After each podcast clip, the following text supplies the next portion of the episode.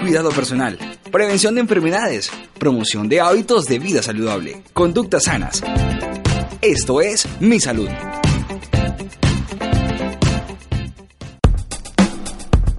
Muy buenos días, estimados oyentes. Les saludamos cordialmente dándoles la bienvenida a su programa Mi Salud. Este espacio dedicado exclusivamente al conocimiento de algunas enfermedades que puedan afectar nuestro organismo y al mantenimiento de nuestro bienestar a través de la promoción de hábitos y estilos de vida saludables. Esta es una producción de la Facultad de Comunicación Social de la Universidad Pontificia Bolivariana con la colaboración de la Vicerrectoría Pastoral y el Departamento de Bienestar Universitario a través del área médica de promoción y prevención. En la conducción y dirección, quien les habla, Melisa Gómez España. Nos acompaña nuestro querido médico Carlos Fernando Gómez Angarita, profesional encargado del área médica de promoción y prevención de nuestra universidad y quien nos brindará toda la información y recomendaciones de autocuidado en cada uno de nuestros programas. También me place anunciarles a todos nuestros oyentes que con motivo de la culminación de mi proceso académico en la Universidad Pontificia Bolivariana, en los siguientes programas los estará acompañando en la producción y dirección mi compañero Diego Armando Rey. Buenos días Diego, buenos días doctor Carlos Fernando. Buenos días Melissa, es un placer para mí estar desde ahora aquí en el programa y un saludo muy cordial también para el doctor. Y pues para mí es un placer acompañarlos desde aquí en adelante que serán seis meses yo creo que muy productivos en todas estas temáticas de, que tienen que ver con la salud y que son temas que siempre son interesantes para nosotros porque nos pueden ayudar a solucionar cualquier eh, inconveniente que tengamos acerca pues de nuestro cuerpo, nuestra salud. Muy buenos días, eh, Diego Armando, bienvenido al programa. Esperamos que su compañía eh, sea tan placentera y agradable como la de Melissa y estoy seguro que para todos nosotros va a ser esa compañía muy, muy grata. Pues lo que usted ha mencionado es muy importante y es que generalmente en el programa tratamos de informar acerca de esas condiciones obviamente de afección en, en nuestro cuerpo que de alguna forma pueden alterar ese equilibrio. Y bueno, yo creo que comenzaremos con el programa del día de hoy, que es un programa bastante interesante y yo creo que les va a cautivar a todos, sobre todo porque es un tema de bastante debate. Este es el chequeo. Hoy hablaremos de la hepatitis, esta enfermedad que produce una inflamación de las estructuras que conforman nuestro hígado, el cual es un órgano sumamente importante ya que desempeña múltiples funciones indispensables para mantener el equilibrio interno de nuestro cuerpo. Así es, Melissa. Cuando escuchamos mencionar el término hepatitis, seguramente imaginamos que existe una sola causa que puede producir esta enfermedad, pero en realidad son muchas las razones que pueden generar una disfunción en este órgano. Así es, Diego. Y mire que según datos estadísticos a nivel mundial, se estima que la hepatitis viral tipo B y C producen un total de 400 millones de casos por año y que 1.4 millones de personas mueren anualmente por la hepatitis. Por este motivo, es importante conocer acerca de esta enfermedad y de las acciones que podríamos llevar a cabo para evitar su aparición. Doctor Gómez, cuéntenos, ¿cuántos tipos de hepatitis hay y por qué se puede generar esta enfermedad? Bueno, quizás cuando uno habla de las causas que pueden generar la hepatitis está haciendo alusión a los tipos de eh, hepatitis que existen. Generalmente la gente solamente relaciona la hepatitis con una infección. Eh, escuchamos que hablar que la hepatitis A, la B, la C, pero existen otras causas y otros tipos de hepatitis que se pueden eh, presentar. Entonces tenemos hepatitis que pueden originarse por una causa infecciosa producidas por virus, bacterias o parásitos, pero también tenemos enfermedades que se pueden producir por una enfermedad autoinmune. Nosotros tuvimos un programa en donde hablamos de las enfermedades autoinmunes y, y que básicamente estaban generadas porque nuestro cuerpo dejaba de reconocer estructuras propias y las atacaba. Entonces dentro de esas enfermedades autoinmunes, pues lo que sucede es que simplemente nuestro organismo, ese sistema inmunológico que tenemos, esos soldaditos que tenemos en nuestro interior, empiezan a atacar nuestro hígado y producen una hepatitis autoinmune. También tenemos unas hepatitis tóxicas y que son, como su nombre lo menciona, producidas por eh, el contacto o la ingesta de, de algunas sustancias que lentamente van acabando y afectando al tejido hepático. Eh, además, pues la, otra de las razones por las cuales se puede generar una hepatitis es por una causa hereditaria, es decir, alguna enfermedad que eh, heredamos de nuestros padres o de nuestros abuelos y que de alguna forma afecta eh, también al hígado generalmente desde los primeros años. Y hay otras causas adquiridas de hepatitis que se pueden dar básicamente por trauma. Una persona que tenga un trauma hepático en algún momento puede afectar obviamente el órgano produciendo una lesión temporal o permanente y también el hecho de tener algún problema desde el punto de vista circulatorio, es decir, que eh, no le llegue suficiente irrigación o aporte de nutrientes u, u, oxígeno a este órgano y finalmente pues el hígado pues va a presentar problemas. Estas quizás son las causas y al mismo tiempo también los tipos de hepatitis que podemos tener. Salud Hable.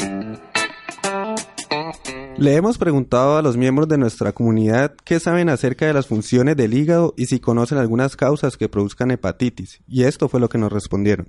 La función como tal era generar un metabolismo, hay diferentes metabolismos, hay metabolismo eh, nitrogenado y metabolismo de hidratos de carbono. Esto sirve obviamente más que todo para segregar diferentes eh, líquidos. Es, eso es lo importante del hígado y hay que cuidarlo muy bien porque si uno no cuida el hígado pues tiende a desaparecer y a generar infecciones. El hígado Quizás una de sus funciones es, es ayudar a la digestión de los alimentos. ¿Y qué produce hepatitis? Pues yo creería que si el hígado es uno de los órganos que se afectan con el alto consumo de alcohol, pues esa podría ser una de las razones por las cuales pues da hepatitis. Yo creo que el hígado se encarga de eliminar las grasas del cuerpo humano. Eh, la hepatitis tengo entendido que esto una persona que sufre de hepatitis no puede consumir alimentos amarillos eh, como el huevo, que tiene mucha, la yema es muy dañosa a las personas que sufren de hepatitis. El hígado es el órgano encargado de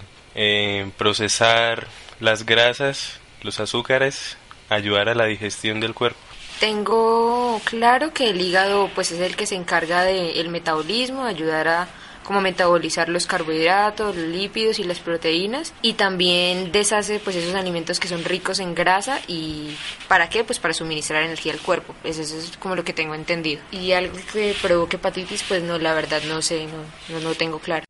¿Qué opina de todas estas respuestas, doctor Gómez? Bueno, normalmente eh, yo creo que si entramos a la discusión de, lo que conoce la gente sobre la hepatitis, nos hemos dado cuenta que en muchas ocasiones la gente relaciona el hígado con esa función de, órgano desintoxicador, de, limpiador, digámoslo así, de nuestro organismo. Y asimismo, muchas, eh, lo que hemos podido escuchar es que pues el término hepatitis eh, lo relacionan con esa inflamación del hígado y con algunas causas eh, infecciosas. ¿Qué es lo que normalmente se recuerda? Pues creo que básicamente es lo que la, la gente normalmente tiene como noción.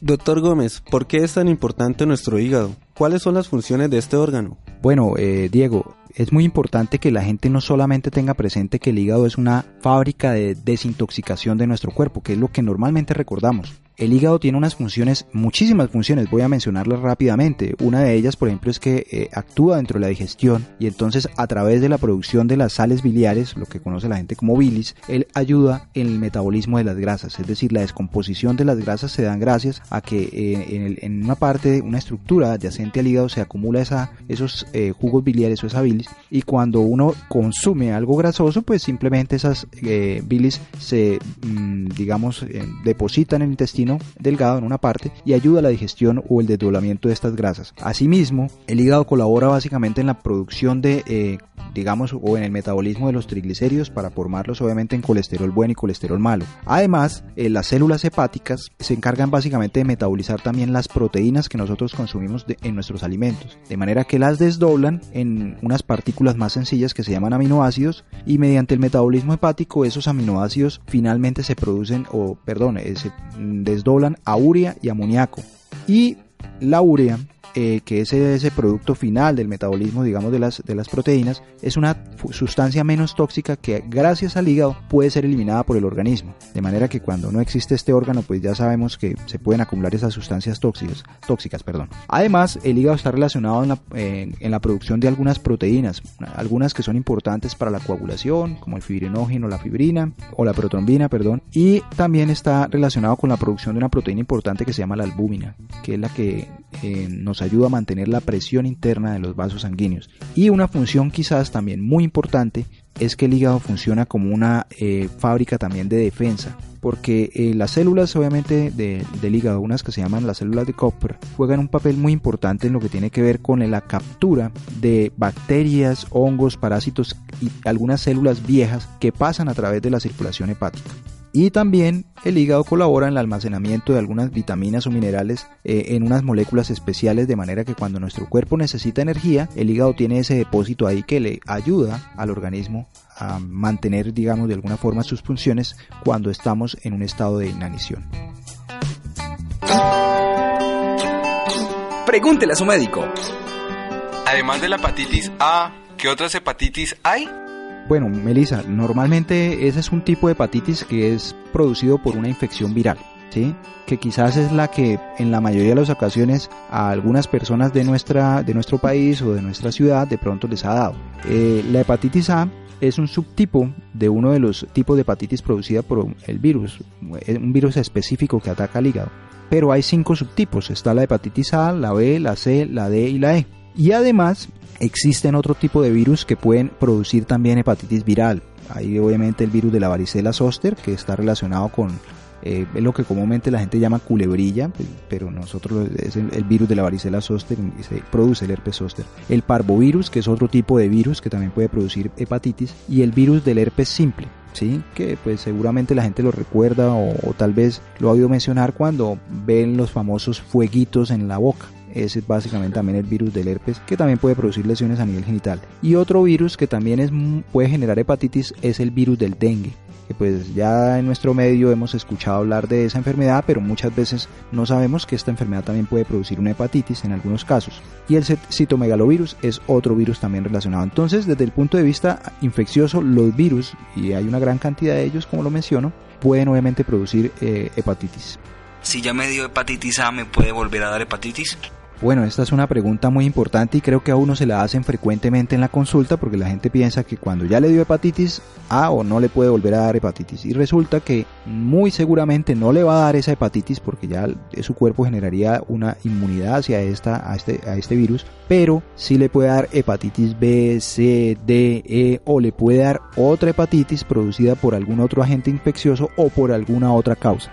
Ahora, cabe resaltar básicamente que de pronto pues vamos a mencionar algunas cosas respectivas de cada enfermedad de una forma muy rápida. Y es que la forma más frecuente de hepatitis A que es la de hepatitis viral que es la A es la que se produce generalmente cuando la gente consume alimentos o agua que viene proviene de una fuente contaminada con materia fecal de alguien que está enfermo. Eh, la C y la B se producen eh, por el contacto con sangre o con fluidos corporales que están contaminados con el virus. De hecho, básicamente se adquieren por vía sexual, específicamente la B. O también se pueden transferir básicamente a través de una mujer que esté embarazada y que tenga hepatitis hacia su hijo en el momento del parto.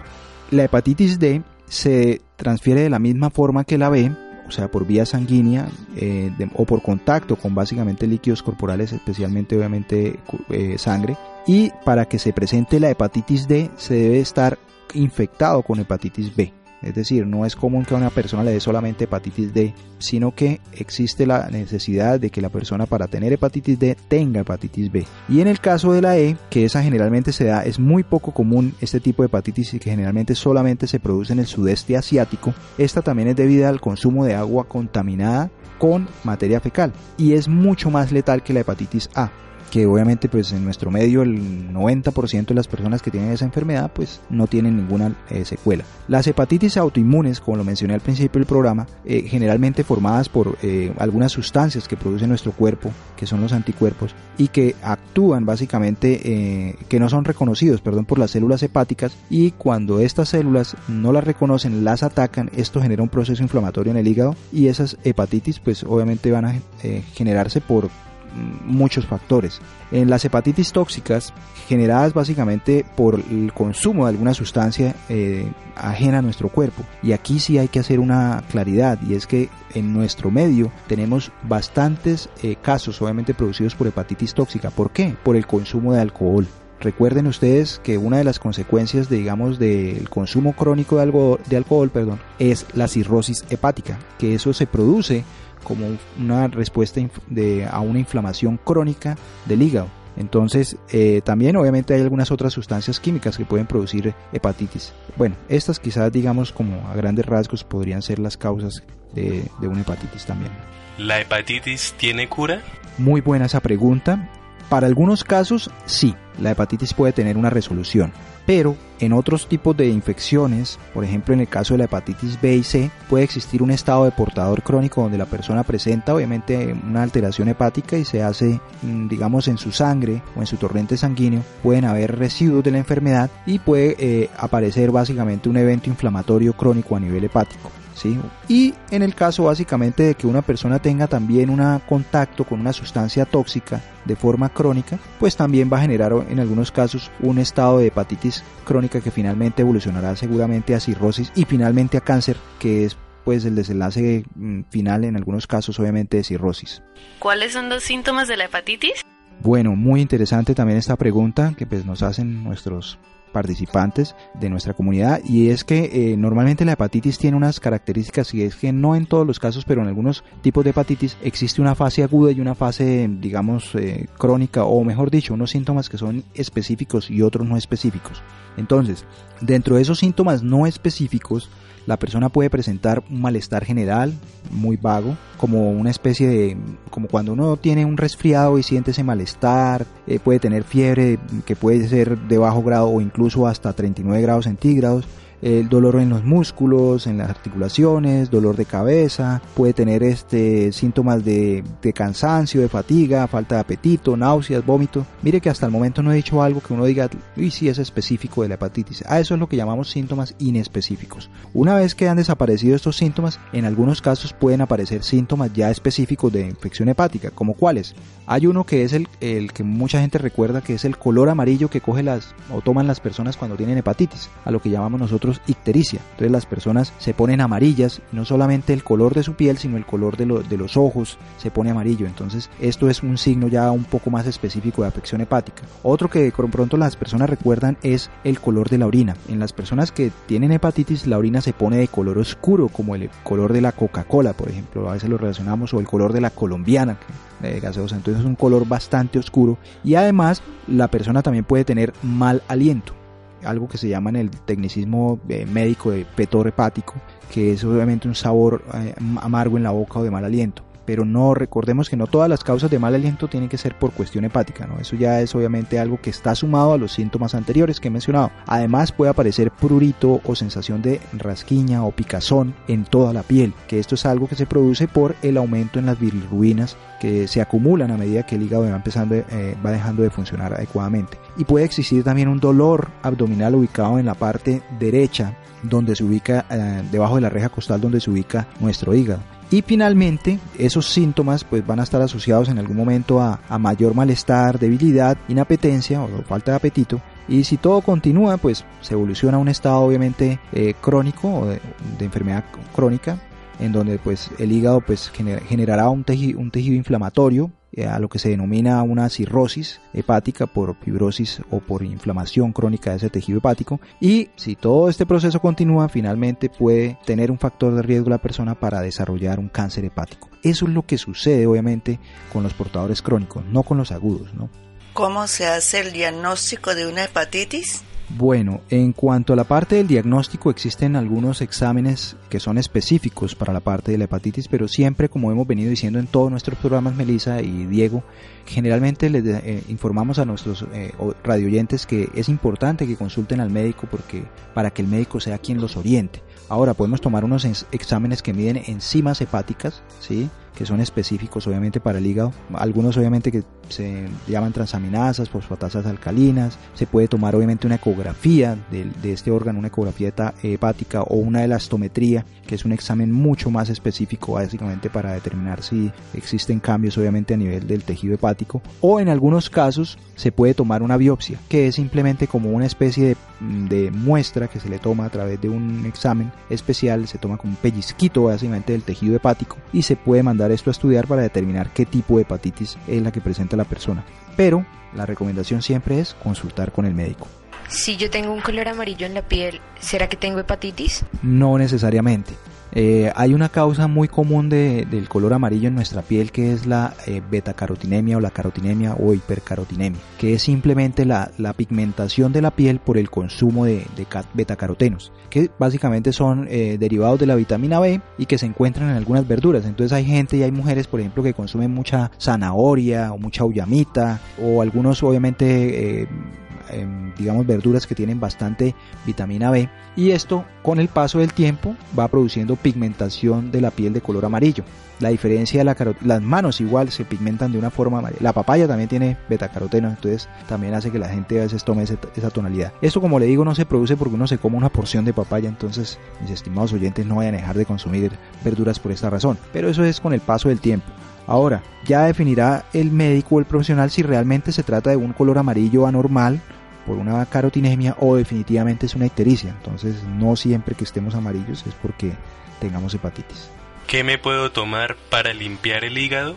Bueno, la recomendación que hemos venido haciendo siempre en todos nuestros programas, eh, ya que nos va a acompañar Diego de ahora en adelante, pues es que ante estas preguntas siempre les sugerimos a nuestros oyentes que es importante que asistan con un profesional médico, un especialista, un médico general o un médico tratante, para que sea él quien les eh, brinde la mejor, obviamente, orientación no existen, por favor, no existen productos en este momento para limpiar el hígado. O sea, que uno diga, bueno, recomiéndeme algo para... No, lo que existe básicamente de alguna forma es cierto tipo de alimentos, ¿sí? O de productos naturales que de alguna forma pueden ayudar a que nuestro organismo eh, mejore, digamos, el tránsito intestinal, aumente la producción o la secreción de jugos biliares o de ácidos biliares y eso de alguna forma podría, digamos así, eh, producir, digamos, una mejor eh, circulación o, funcionamiento hepático. Pero no hay un producto como tal.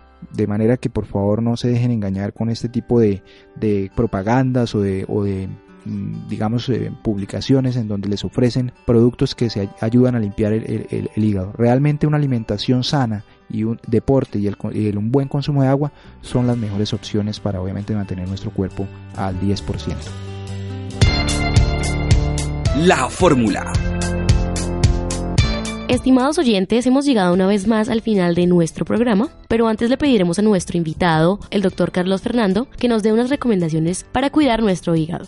Bueno, ya finalizando, pues quisiera que, como siempre, dar estas recomendaciones que espero que las tengan en cuenta y tomen atenta nota de las mismas. Lo primero importante, recuerden no automedicarse. Si bien es cierto, no mencioné mucho acerca de esto, pero hay medicamentos que también afectan la función hepática y que si se consumen de forma crónica y sin ningún control pueden llevar a que se produzca una hepatitis. Entonces, tener en cuenta esto. Es muy importante el lavado de las manos. Siempre que ustedes vayan a a consumir algún tipo de, alimento y después de haber ido al baño lavarse bien las manos porque pues como recomendación mm, obviamente ahí también pueden ir en restos obviamente de algunas eh, virus o bacterias que pueden contaminar nuestra comida y pues podemos tener el riesgo de, presentar una contraer una hepatitis uno de los tipos de hepatitis. Es importante también el, el, lavado de los alimentos o el manejo de los alimentos que nosotros consumimos. Traten de evitar en lo posible el consumo de productos que sean vendidos en sitios o en ventas ambulantes, sobre todo cuando ustedes noten que no existe un buen control en la manipulación de los alimentos. Desafortunadamente en nuestro medio vemos que hay un problema con este tipo de controles y muchas veces nos encontramos con sitios en donde se manipula la comida de una forma inadecuada y esto puede poner en riesgo obviamente la salud de las personas. Eviten el, consumo también de agua que no sea de una fuente eh, conocida. Por ejemplo, si ustedes salen de la ciudad y tienen que ir a un área rural y no tienen agua a la mano, pues eh, eviten en lo máximo el consumo, digamos, de fuentes hídricas de las cuales ustedes no sepan si existe eh, una pureza o el agua es potable para el consumo o apta para el consumo.